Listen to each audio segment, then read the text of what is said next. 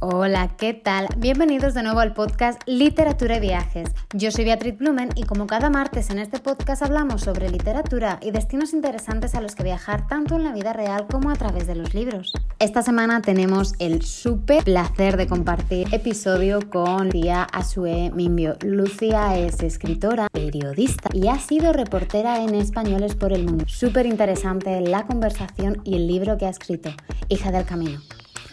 ¿Empezamos?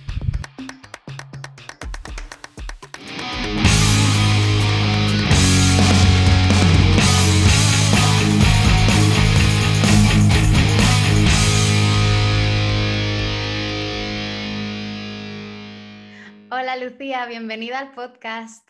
¿Qué tal? Un placer estar aquí contigo. Bueno, los oyentes no lo saben, pero llevo detrás de Lucía un par de meses muerta de ganas de entrevistarla porque, bueno, conozco tu trabajo desde hace un tiempo y me gusta muchísimo, así que mil, mil gracias por estar aquí. Pero si hay algún oyente que no sabe quién es Lucía Sue Bomio, ¿quién es Lucía? Bueno, ¿desde dónde empiezo? Nací en 1981, soy, eh, nací en Madrid, eh, vivo en Alcorcón, aunque he estado en diferentes partes del mundo residiendo. Eh, soy periodista y, y, fíjate, ¿no? esto lo digo muchas veces, no es que trabaje de periodista, sino que lo soy. lo soy desde antes incluso de entrar en la facultad. ya desde pequeña he sido como una persona muy inquieta, ¿no? preguntona, no sé si cotilla, quiero pensar que es más bien curiosa, ¿no? Desde otro punto de vista. Eh, y me ha gustado pues salir, viajar, ver, descubrir lo poco que sé, eh, entender que me queda mucho por aprender. Entonces, creo que este es uno de mis rasgos así como más, más potentes o, más definitorios, si quieres. Y luego, aparte, pues soy una persona que se cree bastante más graciosa de lo que le dicen que es, ¿no? Yo siempre me he considerado graciosísima y no te creas tú que, que, luego, que luego cuela. Y bueno, pues como, como muchas personas, ¿no? Con mis inseguridades, y además se perfilan de una manera diferente en función de la, de la edad, ¿no? Pues ahora, por ejemplo, que ya estoy casi en los 40, eh, mujer en los 40, miras tu, tu, carrera laboral, hasta dónde has llegado, qué te queda por delante, ¿no? Y, bueno, aunque también debo decir que me paso mucho más tiempo fuera de la zona de confort que dentro, ¿no? Y al final tengo una amiga que me dijo, es que yo creo que para ti tu zona de confort es estar fuera de la zona de confort. ¿no? puede ser, puede ser. No digo que no, ni confirmo ni desmiento. Ni confirmo ni desmiento, me encanta esa frase. Yo te admiro mucho, no solo por la novela tan potente que has escrito, que ahora hablaremos de ella, que se llama Hija del Camino. Si estáis viendo la entrevista por YouTube, es esta, es una maravilla sino por tu también labor de periodista, porque estás ahí a tope con todo lo que haces. Y además, yo no veo mucho la tele, nunca la he visto, pero lo que sí que veía antes era Españoles por el Mundo y me encantaba. Y tú trabajaste ahí una temporada. ¿Qué, ¿Cómo fue eso? Ya, ya, es que es así que... estuve cuatro años y lo dejé para irme a vivir a Guinea, el país de, mi padre y el mío también porque, claro, me parecía muy fuerte recorrerme medio planeta y no conocer bien el lugar del cual procedía. Yo sí que había ido para allá de vacaciones, etcétera, pero, pero no es lo mismo. Y Españoles en el Mundo fue brutal. O sea, es que es verdad que, es, eh, que luego, pues, como todos los trabajos, ¿no? Parecen, o, o, todos los aspectos de la vida, si quieres, que parecen muy bonitos desde fuera, pero después dentro tienen sus dificultades. Y en este caso, pues era grabar reportajes de 48 minutos en cinco días efectivos, ¿no? O por lo menos cinco noches. Muchas veces el primer día que llegábamos para aprovechar eh, metíamos las maletas en, la en, el maletero del entrevistado, la entrevistada de turno y empezábamos a grabar. Eh, y el último día pues intentábamos que nos cogieran el vuelo a ultimísima hora para poder también aprovecharlo hemos dormido en, eh, yo he dormido en el JF Kennedy, que es como pues dormir, mm, no sé, en mitad de la Gran Vía, ¿no? Como montón de ruido todo el rato porque nos íbamos a Trinidad y Tobago, se retrasó el vuelo, de repente no sé qué, entonces vivir todo este tipo de vicisitudes em, es, es, es, durillo, ¿no? Es cansado, tienes que hacer, contraer muchísimo contenido en muy, muy poco tiempo. Y no solo eso, sino conseguir que gente que jamás ha salido en televisión, en términos generales, ¿no? De repente te aguante ocho minutos de reportaje, que es mucho. Ocho minutos de reportaje implica un día entero de grabación, pero además tener, eh, conseguir que esté todo el tiempo con energía, ¿no? Con el tono adecuado, que no se venga abajo y tú a todo esto caminando hacia atrás. ¿No? O sea, tú vas caminando hacia atrás porque la persona camina hacia ti, por tanto, el cámara y tú vais caminando hacia atrás y tú vas controlando al cámara, mirando hacia atrás todo el rato para que el cámara no se caiga y, hay, hay, ciudades más y menos, con más y menos tránsito de seres humanos. Pues tú imagínate, hay zonas en las que tienes que ir haciendo así, mirando hacia atrás, intentando haciéndole así después al, al entrevistado, vamos, energía, tal, tratando de escucharle para que sea una conversación y no un cuestionario de te lanzo, te lanzo, te lanzo preguntas. Y luego, eh, muchas veces la gente me dice, ah, sí, estaba en sitios preciosos, y yo pensando, sí, pero hay muchos sitios que me he enterado lo bonitos que eran cuando estaba en la sala de edición ¿no? Porque allí estás a mil cosas y luego cuando estás en la sala de edición dices, pero yo estaba ahí, ¿de verdad? Eh, luego hay otra cosa que tiene españoles en el mundo que también es una queja de, mm, queja de chulita, ¿no? Que es que al final la capacidad de sorpresa eh, baja un poco, ¿no? Cuando has ido a sitios increíbles, ¿no? Pero, baja porque caes en la cuenta de otra cosa que es maravillosa, y es que el mundo se parece mucho más entre sí de lo que creemos. Y buena parte de nuestras costumbres tienen que ver con la adaptación al entorno en el que estamos, ¿no? Entonces, yo he visto como en Polinesia me han dicho, eh, fíjate este horno que tenemos que es mm, bajo tierra y luego le pones encima unas hojas tal y unas ramas y así dentro de la tierra se va haciendo y te lo cuentan como algo único y de repente te lo encuentras también en Madagascar y te lo encuentras también en no sé dónde, ¿no? Y dices, jolín, pues al final es eso, esa adaptación al entorno y qué bonito es esto y es verdad que mi capacidad de sorprenderme es menor cuanto más viajo, pero al mismo tiempo eh, me sigue encantando eso, ¿no? Ver cómo los seres humanos somos un poco lo mismo en todos los lados y, que lo que nos condiciona pues es el sol, la falta de él, ¿no? Eh, el tipo de vegetación que tengamos, etc, a nuestro alrededor. Entonces eso, eso también es, chulo.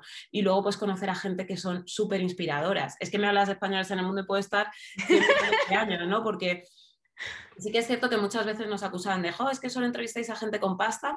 Esto no es verdad. Yo he entrevistado a personas que vivían, por ejemplo, en, en, en, en que, aquí lo conocemos como favela, pero favela solo es en Río, en las invasiones en Salvador de Bahía. Y, y que estaban súper felices, ¿no? Eh, no, no, no invasiones eh, peligrosas, sino pues un, un asentamiento eh, de autoconstrucciones de pescadores que con el tiempo pues se legaliza y, esta persona trabajaba en el Instituto Cervantes, por ejemplo, y estaba súper feliz. También es cierto, lo que sí que, en lo que sí que coincido es que solo sacábamos a gente que estaba contenta o que al menos fingía estarlo. Pero es normal también, tú no vas a salir ahí para decir todo es terrible, estoy fatal, mamá, papá, sacadme de aquí, ¿no? Eh, o archienemigos que me estáis viendo, no os voy a dar la, la, opción de que os alegréis por mi desgracia, ¿no? Me encanta la palabra archienemigos, es muy de animales, pero pero claro, entonces eso, eso sí, y, y, para mí fue inspirado porque yo he visto a gente joven que se ha ido de expatriado, que le pagan un pastón, no sé qué, pero también he visto a gente que con cuarenta y pico años ha dicho, no puedo seguir con la vida que, tenía y decido empezar de cero, ¿no? Entonces, demostrarte que se puede empezar de cero muchas veces, siendo lo que he dicho, ¿no? Curiosa, periodista, tal, para mí es, es como, ay, qué bien, ¿no? no, no, no que no te frene eh, la edad, que no te frene es cierto, sí, sí que es verdad que buena parte de la gente que se iba, así para empezar de cero, o tienes unos ahorros, o tienes una red ahí, pues porque te has enamorado de una persona, etc. etc ¿no? el, irte de 0, 0, 0, 0, de estoy aquí a menos 100, que me deja un amigo para el billete y luego tal, eso es más complicado, ¿no? Pero, pero eso a mí me, encantó, ¿no? Y, y como pues vidas súper diferentes. Siempre, siempre hablo de una persona que tenía acuarios en una tienda, un negocio de acuarios en Barcelona. Eh, empezó a tener enfermedades autoinmunes una detrás de otra. Ya no sabían ni cómo diagnosticársela. Lo único que le dijo el doctor fue haz tu, tu testamento por si acaso. Entonces el tipo se fue al lugar del que venían buena parte de los peces que vendía de acuarios al Amazonas y al cabo de dos semanas se da cuenta de que ya no tiene alergia a los perros, de que ya no tiene alergia a no sé qué, de que ya no se le hincha la cara, de que ya no le salen erupciones. Entonces regresó a Barcelona, vendió todo, se compró un barco, se puso a navegar por el Amazonas años y pico, años, eh, estuvo con pobladores originarios, eh, bueno, cambió su vida radicalmente, ¿no? Hasta que dijo, vale, sí, esto es guay, he tenido el privilegio de poder tener un barco, de hacer todo esto, de parar, pero ya vuelvo a ya no tengo nada de ahorros y, nada, empezó a hacer excursiones por, el Amazonas. Qué bonito el Amazonas, el encuentro de aguas entre el Surimois y el río Preto, creo que era. Es una pasada. Y el tipo, nada, pues conoció ahí también a, la madre de, sus hijos, estuvieron viviendo en el barco, educaban a sus peques en el, en el barco, o sea, eh, tenía expediciones muchas con National Geographic y cada día descubrían una especie nueva de pez, eh, descubrían, no, encontraban una especie nueva de pez, de, no sé, pues de vegetación eh, fluvial, de no sé qué. Claro, pues, pues era un feliciano de la vida. no se arrepentía en ningún momento de haberse ido para allá. Supongo que al principio sí se sentiría solísimo y diría, madre mía, ¿qué he hecho? ¿no? Porque esta es otra de las cosas no es lo mismo grabar a alguien cuando está en sus compases iniciales que cuando ya se ha sentado.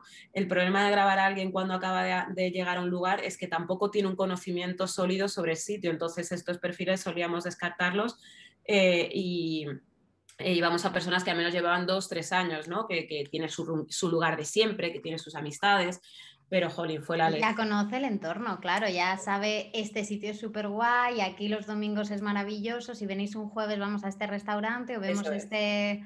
Eso es. Este Lo malo, eso sí, las cervicales las tengo reventadas, me llamaban crazy neck, ¿no? Porque iba durmiendo así, ya aprendes una cosa, a dormir en cualquier sitio, ¿no? Oportunidad de dormir, hay un trayecto, hay, hay, yo que sé, atasco, bien. ¿sabes? O sea, te duermes enseguida, la comida igual. Ay, es que no, soy cero tiquismiquis con la comida, me gusta toda, no, no, porque claro, estás donde estás y aparte también hay la juventud, ¿no? Porque ahora, ahora tengo los problemas en los 40, ¿no? De las cervicales, ahora sí que tengo problemas de estómago, antes podía comerme, pues no sé, esto, el cable, eh, tranquilamente, sin ningún tipo de consecuencia, todo bien. Es, eran otros tiempos. Es muy guay lo que dices, ¿no? Que al final viajando, yo viajé una temporada, no como periodista ni nada por el estilo, pero sí como azafata en barcos pequeñitos y dando clases en diferentes sitios. Y lo que a mí el primer año más me llamó la atención es lo que tú decías, que hay gente que lo deja todo y se va a viajar joven, pero hay gente de todas las edades. O sea, yo conozco gente de 40 y 50 años que han dicho, hasta aquí, no soy feliz, Mm, llevo toda la vida queriendo hacer esto y lo hago. Y de hecho en, Polinesia francesa, que estuve el pasado eh, invierno, hay un montón de barquitos con familias y con niños. Y los niños se lo pasan pipa, pero increíble. Además, súper colocados, claro, porque mm, yo que he sido muy desastre de jovencita, yo pensaba, madre mía, esto me toca vivirlo a mí cuando era una cría. pero claro, el barco es chiquitito, entonces si no dejas las cosas en su sitio, viene una ola y te lo tira todo. Pero bueno. Claro. No, pero, pero bueno, y volvemos al, ¿no? al, esto, al privilegio de, de quién puede viajar así, además con toda la familia, porque aunque decidas ser hippie tienes un, mínimo, una base. Totalmente, totalmente. Yo, conocí, por ejemplo, a una familia que no salió en español, está en el mundo, la he conocido después, no, es que recorrimos en barco, ¿quién tiene un barco? Yo aquí en Alcorcón dudo mucho que, a lo mejor haya alguna persona, pero entre que somos mesetarians y que, y que bueno, pues que un barco es mucho dinero, pero sí que es verdad que jolín, mm, que, es una pasada poder, poder ver mundo y, sobre todo también reconocer, muchas veces la gente te dice, ay, ¿tú conoces un montón de sitios? No, yo he visitado muchos sitios, pero no los conozco, conocer es otra cosa, ¿no? Conocer los sitios al final donde has vivido y has pasado una temporada y tienes una conexión con la tierra, con la gente y la cultura. Eso es. Claro que sí. Y aún así yo que he vivido en Alcorcón la mayor parte de mi vida, muchas veces es de, oh, mira, esto pasa en Alcorcón, ¿no? descubro incluso en mi propia en mi propia ciudad, ¿cómo, ¿cómo, voy a decir que conozco sitios por los que he pasado una semana? Totalmente, totalmente. Oye, dime, y siendo mm, una periodista de mundo, ¿vale? Llamémoslo así, a mí me gusta, eh, tienes un montón de recorrido. ¿Cómo, cómo, cómo vino la idea? O sea, mm, de sentarte un día a escribir la historia de Hija del Camino. ¿Fue a raíz de todos esos viajes? ¿Tenías la idea de antes? Mm, ¿Llegó por inspiración de alguien? Pues eh, un poco mezcla de todo, ¿no? Porque em, de entrada el punto de partida es que yo ya había escrito otro libro, ¿no? Las que se atrevieron y tardé mucho tiempo en sacarlo porque muchas veces las personas que estamos en la periferia, de una manera literal y figurada, ¿no? Yo vivo en la periferia de Madrid y además, pues eh, de alguna forma también somos periferizadas, si quieres, ¿no? Pues no soy una persona blanca, bla, bla, bla. Eh, soy mujer. Y, y, bueno, pues yo tardé mucho en sacar un libro que ya estaba escrito, el primero, porque yo decía, ¿a quién le va a interesar esto? Son historias que se desarrollan eso, en Móstoles, en Torjón, en no sé dónde ¿A quién le va a interesar esto? Eh, y eran historias en las que las protas eran mujeres blancas que habían estado con hombres negros, y en donde, sin embargo, durante el franquismo, y en donde, sin embargo, se hablaba mucho de racismo, ¿no? de cómo también esas mujeres que jamás pensaron que podía existir el racismo lo descubren a raíz de estar con parejas que no son blancas y sobre todo de tener hijos e hijas, que es cuando les empieza a doler de otra manera. ¿no? Y, entonces, al final yo como que hablo mucho de, racismo a, lo largo de mi vida, no en la profesional si quieres, pero sí fuera, ¿no? Pues en redes sociales, tal. Y, a mí el racismo me cansa un poco y yo creo que le pasa a mucha gente, ¿no? Es como, pues ya está, ya sabemos que está ahí. Eh, lo hemos vivido desde que somos pequeñas, hemos leído sobre el tema, entendemos cuando pasa el tiempo, ¿no? Porque al principio tú misma tienes esa narrativa de la anécdota, luego entiendes que se trata de algo sistémico, que esas experiencias que has tenido son completamente intersubjetivas, que no te pertenecen solo a ti, sino que son la consecuencia de algo mucho más grande que no ves, ¿no? Pero, eh, el, como digo, el racismo es como, hablar de racismo incluso supone una batalla, porque para muchas personas es algo que no es real, ¿no? Que, es, que casi tienes que hacer... Eh, hacer que tengan fe, ¿no? Como no lo, han, no lo han vivido, es como, no, aquí eso no sucede, eso pasa en Estados Unidos. No, bueno, vale, alguna vez habrás topado con alguien que es que es bla, bla, bla, justo has pillado al no sé qué de turno. Pero mm, entonces, tener que convencer de algo que para ti está tan claro es como muy, muy cansado. Y, para mí he empezado, empecé a, a, mirar otra parte, ¿no? Las consecuencias que tiene en nuestra construcción identitaria en cómo nos sentimos, en de dónde nos sentimos, ¿no? Me, gusta la triple pregunta que yo hago en un canal de YouTube que se llama Nadie nos sabe vela en este entierro, ¿no?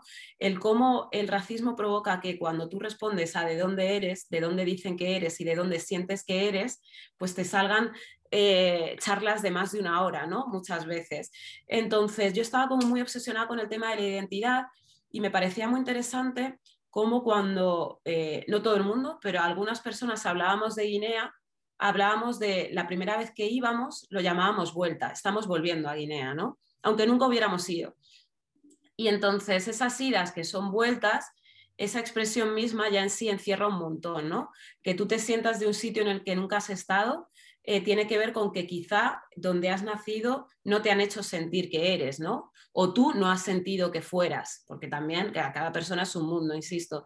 Entonces yo quería responder un poco que, no hay una sola respuesta, por otro lado, porque cada cual siente de una manera. ¿Qué encerraba este, estas idas que son vueltas? Este tema identitario, ¿no? Y, quería contar las historias de varias personas. Entonces, bueno, pues un buen día me llamó, me llamó una editora, Ana María, de una editorial además bastante gorda. Oye, no sé si tú habías pensado escribir algo porque te sigo, he visto lo que haces, me gusta mucho cómo escribes, te leo.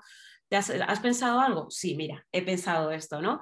Eh, a partir de ahí, pues eh, llegar también a consensos, ¿no? Yo pensaba hacer otra vez una historia de pequeños relatos como en las que se atrevieron y ella me dijo, no, no, tienes que atreverte a novela. Y yo dije, no voy a poder. Entonces, si es novela, tendría más sentido que fuera solo una personaje y también tendría sentido que tú expliques eh, no desde el presente, sino por qué una persona puede no sentirse en un lugar pese a haber nacido ahí y haber vivido ahí toda su vida. Entonces, a partir de ahí, pues se crea una historia de flashback desde, desde Reino Unido, ¿no? Y desde donde ella cuenta la historia que le lleva a, a que le sienta fatal que le digan, wow, una negra hablando en español o una negra española, ¿no? Porque muchas veces la gente te dice, ¿no? E-, es el problema que a veces cuando se habla de racismo hay una lógica presentista todo el rato, de racismo o de inmigración, ¿no? Las personas negras aquí se leen como eternas recién llegadas. Nunca, por eso no, yo, siempre lo digo, que, que, nos llaman fenómeno reciente. Bueno, es que es un fenómeno reciente y a mí me encanta que me llamen fenómeno, me gusta mucho. Suena bien, ¿eh? Te digo. más me gusta aunque me llamen reciente, ahora que voy a cumplir 40, me gusta que me llamen reciente. Pero no soy ni una cosa ni la otra, ni, ni las personas negras en el Estado español, que eso está a 14 kilómetros del continente africano, ¿no? Entonces, pensar en que algo acaba de comenzar, pues es, es un poco inocente si me apuras. O, o refleja un desconocimiento de, de, la historia, que no es un desconocimiento consciente, si quieres, pero es un desconocimiento inducido. ¿No? Porque muchas veces la gente te dice, bueno, es que es ignorancia para eh, defender o para, o para quitarle peso a ciertas, a ciertas eh, pues insultos, comportamientos o lo que sea, ¿no? Pero es que hay que pensar que si esa ignorancia eh, eh, está ahí, es una ignorancia inoculada también a nivel sistémico, ¿no? Que provoca que no conozcamos esto. ¿Por qué nos cuentan que las últimas colonias fueron Cuba, Puerto Rico y Filipinas? ¿Dónde está Sáhara, al norte de Marruecos y Guinea Ecuatorial? ¿Por qué no nos han hablado de la esclavitud? ¿Por qué a lo largo de todo lo que hemos estudiado a lo largo de nuestra vida, da igual el nivel al que hayamos llegado, no nos han hablado prácticamente de personas que no sean blancas? Porque no nos han hablado prácticamente de mujeres, ¿no? Entonces, todo esto son, sí, se trata de ignorancia, pero no, no es una ignorancia em, inocente, si quieres, es, eh, inoculada, ¿no? tiene que ver también con ese sistema racista. Entonces, bueno, pues ya te digo, que es que me alargo muchísimo. Tú ten cuidado con lo que preguntas, porque al final tengo mucho encantada. peligro. Tengo mucho peligro. El, caso es que... Eh, pues ya te digo, ¿no? Como que, al final, para mí escribir Hija del Camino fue un viaje. Y eh, más allá de los viajes eh, eh, literales que hiciera la protagonista, ¿no? Sandra, también es un viaje porque implica recordar muchas cosas y recolocarlas. ¿no? Tú ahí de pequeña vives cosas que, que bueno, en el momento las, las, normalizas porque son tu vida, ¿no? Porque tienes 5, 6, 7, 8, los años que tengas y no te vas a poner, ah, bueno, esto tiene que ver con lo sistémico, que además, obviamente, simplemente forman parte de tu realidad, ¿no? Y de alguna manera, pues eh, el racismo es como una, pues, pues eso también, ¿no? Pues vale, pues a mí me toca pegarme porque me llaman esto y ya está. Y es que no lo cuentas ni en casa porque entiendes que forma parte de tu vida y del mundo de los pequeños y que los padres tienen otras cosas. Entonces, claro, pues de repente ponerte ahí en esa piel y volver a recordar es, una movida, ¿no? Y, lo que ha, generado en mí eh, y en muchas otras personas, ¿no? Este ser hija del camino. Yo la recomiendo mucho, a mí me, ha tocado mucho. Eh, tienes unas frases preciosas, tengo un montón apuntadas, a casa no se va, a casa se vuelve, la nostalgia es peligrosa, te hace ver todo bonito hasta la que no ves y un montón más, así que un millón de gracias. Y sí que es verdad, además es que justo eh, tengo la, agenda esta del, Rubia de Pueblo y en el mes de abril me hizo un montón de ilusión ver que estabas tú. Y dije yo, ay, por favor, digo, tengo que intentar otra vez conseguir esta entrevista que me muero de ganas. Una de las cosas que también hablas en el libro es cómo te das cuenta, bueno, la protagonista se da cuenta, ¿no? De que no ha leído autores negros o no ha leído casi mujeres, es casi todo, pues, lo que dices, ¿no? Nos inculcan ese hombre, ese hombre blanco, ese bla, bla, bla, bla. ¿Querrías recomendar, en, el, en, el, en la agenda aparecen algunas recomendaciones, pero querrías recomendar algún libro o algún autor o autora que a ti te haya marcado y creas que puede gustar y puede abrir un poco la mente. Aparte de este libro que de verdad creo que está súper bonito narrado, o sea, enhorabuena 100% bien. de corazón. Y aparte hace, yo creo que tienes la facilidad de, de que el, el, lector empatice. ¿no? Y se dé cuenta de todas esas cosas que la gente lo que dices, no, no, no, aquí eso no pasa, no, no, eso será una experiencia extraña, ¿no? Que te ha pasado casualmente. No, pero cuando lo vives desde dentro de la piel de la protagonista dices, ojo, eso no me pasa a mí. Pero a ella sí, ¿sabes? Respeta sus vivencias y respeta sus sensaciones. Sí, sí, sí. De hecho, eh, un día me preguntaron, ¿pero este libro para quién va? Y yo dije, bueno, tampoco me lo había preguntado, ¿no? Pero luego dije, vale, pues va para todas esas personas que se han sentido un poco solas eh, a lo largo de su vida, ¿no? Que su entorno en muchas ocasiones porque las quiere, ¿no? O sea, es que en, mi casa no se habla de raza. A veces habla de racismo, no voy a mentir, ¿no? Pero en mi casa familiar eh, no estoy pensando papá es negro y mamá es blanca, no.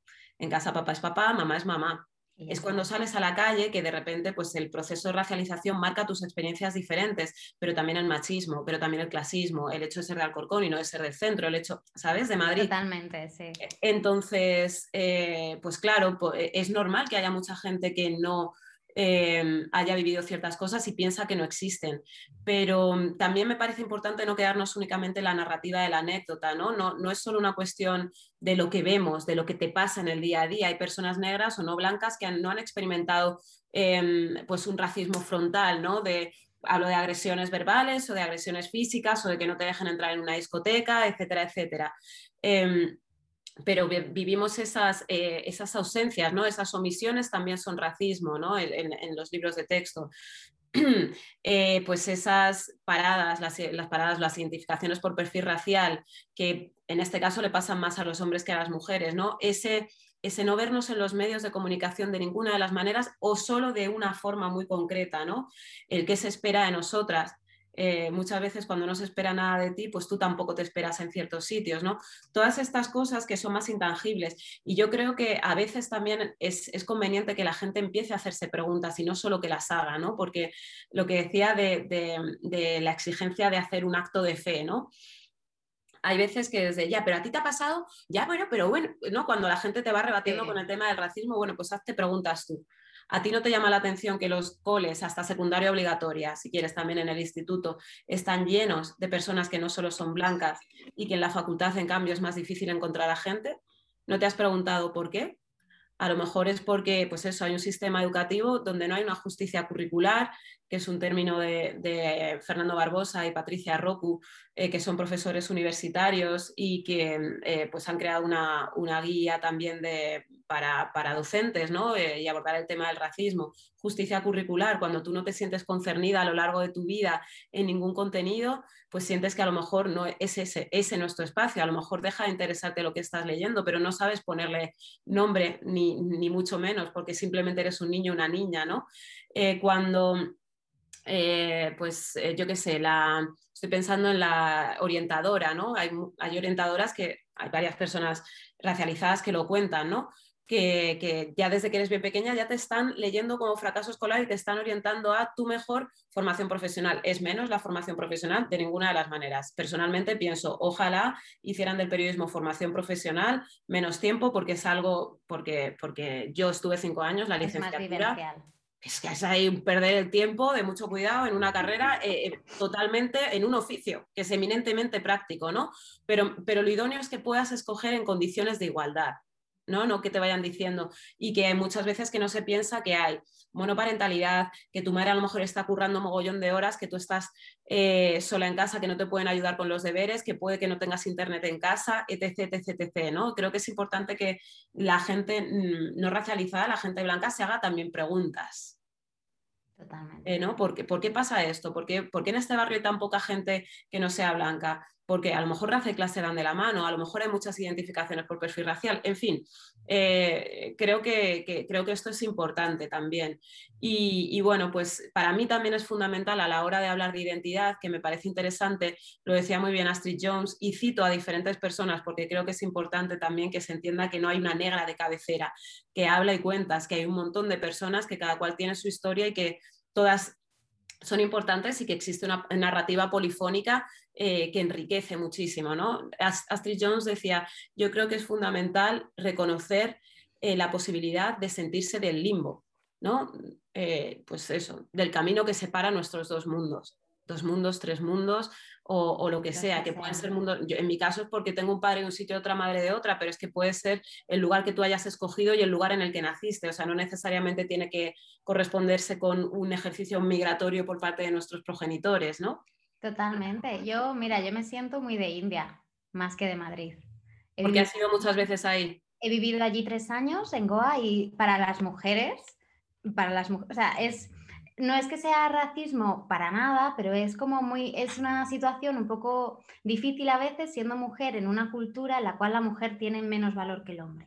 ¿Sabes? Entonces a veces es muy cansado tener que estar como siempre alerta o siempre mm, como cuidándote, ¿no? Cuando te mueves de un sitio a otro, cuando tal, estás como en una situación de desventaja, porque tampoco el, el hindi es el idioma oficial, pero hay 7 millones de idiomas y no te puedes sentir. Entonces, también me he sentido muy identificada con frases que decías porque porque es eso, es esa, es esa, nostalgia de dónde te sientes en casa y dónde no, el, el, el, la necesidad de identificarte ¿no? y de encontrar y de saber quién eres en el camino, que yo creo que es algo también en tu libro se ve mucho, ¿no? Esa, esa búsqueda personal de, de Sandra, de la protagonista, ese querer conocerse, querer preguntarse cosas, querer encontrar la, su dirección, ¿no? Y Eso es. Y sentirse a veces desnortada, sentirse a veces perdida, ¿no? También, eh, incluso en tu propia ciudad. Eso yo creo que es interesante. Por cierto, estoy pensando que no te he respondido porque me he liado a hablar. Libros. Eh, bueno, pues dependiendo de qué quiera cada cual, o sea, por ejemplo, para mí de cómo Europa subdesarrolló África es un librazo súper interesante a nivel político, es un libro grueso, pero, eh, no solo de tamaño, que también, sino, pero, pero es un libro que te coloca un montonazo de cosas, ¿no? Igual que Las Venas Abiertas de América Latina, son libros escritos en un momento concreto de la historia, pero es como que de repente dices, ah, vale, vale, que esto es por esto, pum, pum, pum, empiezas a colocar. Desde un punto de vista literario, mm, para mí todo se, todo se desmorona de Chino HB es brutal y además aparece en el libro, ¿no?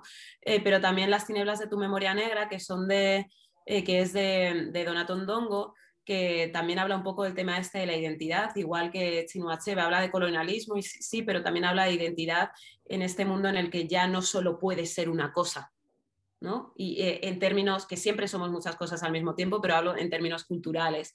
Em, y, ves, ¿no? He, dicho cuatro libros de hombres, ¿no? Que es como que yo también he tenido este proceso de, eh, vale, el tema de la raza, el racismo, fundamental, porque en mi vida han tenido importancia, pero cuando vas creciendo te das cuenta de que sí, el racismo guay, pero te afecta de una manera diferente por el hecho de ser chica. Y como lo que tú has dicho, pues yo aquí eh, siempre he sentido que la parte de la raza había sido más bestia y de repente me voy a otro lugar y digo, uh, pues aquí el género, aquí de repente yo soy privilegio porque soy eh, más clara que el resto de la población y, encima se me lee como tenga o no pasta, se me va a leer como alguien con dinero, como alguien con conocimientos, porque vengo de Occidente, ergo, sabes de esto, sabes de lo otro, eh, la facultad en la que te has formado pues tiene más, eh, si quieres, más reconocimiento, más no sé qué, entonces de repente eso no solo no es un problema, sino que me posiciona en una situación de privilegio que me incomoda, pero que es inevitable. Eh, pero sí que ser mujer es un movidón. Entonces, pues bueno, eh, Remey Sipi para mí es, una mujer que lleva 30 mm, años o más eh, aquí en España, en el Estado español desde Cataluña, eh, hablando de feminismo y hablando de feminismo desde la piel y es alguien a quien no podemos perder de vista de ninguna de las maneras. aquí desde España pues también Metamami hago relatos y saberes de mujeres afroespañolas que me gusta mucho pues porque cuentan varias mujeres negras ¿no? y esa polifonía de la que hablaba al principio desde diferentes sitios eh, ser mujer negra en España de Sirebela Lobede, ¿no? que también cuenta pues, su experiencia. Esto aquí, Amata Idú, por ejemplo, me parece brutal, la hermana del Aguafiestas, pero desde Guinea Ecuatorial está Trifonia Melibea Obono, que, que, habla eh, desde, desde, pues, desde muchos puntos de vista, ¿no? porque ella es activista feminista y LGTBI también, ¿no? Entonces, eh, pues, pues es bien potente todo lo que tiene que contar. Em, bueno, Mina Salami, o sea, ahora mismo es como que es que estoy mirando porque, porque tengo, tengo bastantes. Audre Lorde, por favor, seguramente fatal. Audre Lorde es, que es una grande de la vida. Entonces, la hermana la, la hermana la extranjera, para mí fue como un boom. Eh, perdona, ¿esto qué es? Y qué estaba haciendo toda mi vida, ¿no? Eh, así, bueno, creo que he soltado unas cuantas. Muchas gracias. Sí, las apunto, las, las pondré en las notas del episodio. Y para cerrar la entrevista, si te parece, te voy a hacer cinco preguntas rápidas que suelo hacer antes de terminar para conocerte un poquito más con curiosidades. ¿Cuál es tu estación favorita del año? Verano, soy muy simplona, me gusta el calor, me gusta ir en tirantes, me gustan las, las noches que empiezan casi a, medianoche, a las 11, ¿no? Los, me encantan los, los cielos, aunque esto es ya cuando, al final del verano casi, eh, los cielos esos rosas, rosas, rosas, rosas, fucsias, ¿no? que, se empeñan en no querer hacerse de noche, en no querer volverse oscuros, ¿no? Me encanta, me encanta el verano, me encanta, me encantan las pipas, el banco, estar hasta las milimoñas, como dice mi madre, charlando, poder estar en la terraza y no pelarme de frío. Me encanta no tener que ir encorvada, que es como voy a partir de noviembre. Eh, y con 300 millones de capas. Sí, soy de verano, soy fácil, sí, sí, ya, lo he dicho. Yo voy contigo, verano 100%. ¿Un color favorito? Pues el amarillo. Me gustan todos, pero el amarillo es, mi favorito y me río pues porque es el color para mucha gente de la mala suerte, ¿no? En el espectáculo y tal, y es un color poco discreto y pues, pues sí, pues me encanta el amarillo. El color de la alegría, dicen. Exacto. ¿Cuál es tu libro favorito? Es que es eso, uno solo no podría decirte, eh, porque en cada momento de mi vida, pues eh, es como que ha habido alguno que me ha abierto los ojos. Entonces, te voy a decir, todo se desmorona, pero es mentira, son más, todo lo que he dicho antes también. Fair enough. Un destino que tengas pendiente, Lucía. ¿Cuántos? Pues mira, has dicho antes la India, la India, por ejemplo, eh, Perú también me apetece un montón. Eh, y, tantos lugares también a los que volver, ¿no? quiero también ir, pues dentro del continente africano, me encantaría regresar a Mozambique porque me ha encantado, pero ahora tengo ahí pendiente Guinea-Bissau. Qué guay, pues ya nos contarás a ver qué tal. Bueno, a ver si se puede viajar como punto de partida. Se podrá, se podrá. Pronto en algún momento nos abrirán y nos dejarán fluir, espero. Por favor. Y para terminar, si quisieras compartir con los oyentes del podcast un aprendizaje que haya llegado a tu vida en esta última etapa, ¿cuál sería? Pues yo me he dado cuenta que, eh, o sea, no, es algo que, por supuesto, solo mío, ni mucho, ni mucho menos, y es, una chorrada, ¿no? Pero eh, yo soy una tipa muy social, ¿no? Y, además que tengo un punto de hiperactividad y estoy siempre haciendo cosas y siempre con personas, al final también por la naturaleza de mi trabajo, ¿no? Que yo entrevisto a otra gente. Pero he aprendido a estar sola y a descubrir lo a gusto que estoy estando sola, ¿no? Y, y cómo no tenemos por qué rellenar el tiempo eh, y dejar al tiempo sin tiempo. Incluso si me apuras, ¿no? Pues eh, me cuesta no hacer nada, pero, pero, pero he aprendido a, disfrutar del silencio, he aprendido a, y para una persona que no para, o sea, seguramente hay mucha gente que estará pensando, jolín, pues qué obviedad, ya, pues para mí no, ¿no? Por, ya digo, yo desde pequeña hacía solfeo, piano, coro, después armonía, historia y estética de la música, formas musicales, no sé qué, es como que desde pequeña he tenido muchas cosas y, parar, estar sola y sentirte bien, para mí es un, es un ejercicio de, de aprendizaje complicado, ojo, y todavía estoy en ello, pero, pero me va gustando. Pues ahí lo dejamos, muchas gracias. Yo te entiendo, ¿eh? ¿eh? estar, yo soy muy hiperactiva también y suelo estar haciendo siempre mil cosas, duermo poquísimo. Y, y, me cuesta mucho, o sea, me tengo que obligar a echarme la siesta o me tengo que obligar a frenar y decir, estas próximas dos horas no vas a hacer nada productivo. vas a mirar los pajaritos pasar y ya está. Pero oye, sienta bien, sienta muy, muy bien, al alma. Totalmente. Lucía, muchísimas gracias por esta entrevista, de verdad ha sido un súper, súper placer. Ojalá que los oyentes del podcast la hayan disfrutado y disfruten mucho de tu novela si es que no la conocen todavía. Muchas gracias a ti, de verdad, por la oportunidad. Hasta otra. Gracias por acompañarnos hasta el final. Espero que hayas disfrutado de este episodio y hayas aprendido o hayas reflexionado con la cantidad de cosas que ha compartido Lucía con nosotros. Como cada semana encontrarás un artículo con todo lo relacionado a la entrevista en literaturaviajes.com. Para ayudarme a crecer, puedes compartir este episodio en tus redes sociales si te ha parecido interesante o recomendar el podcast a familiares y amigos. Y sí, la semana que viene nos vamos a India. ¡Feliz semana!